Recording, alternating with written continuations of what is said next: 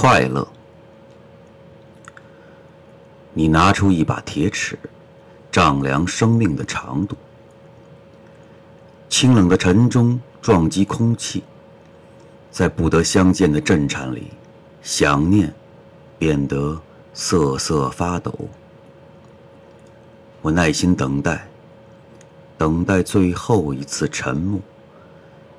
沉默，满怀拥挤的宝藏。没有了擦拭，就丧失了光泽。那些常用的词语。忽然变成明辨不同的根据。假若哭泣正逢时节，现在是最好的季节。用双眼模糊南山的乐杜鹃，换回一场红艳艳的谢幕。你所有的注视，都在此刻。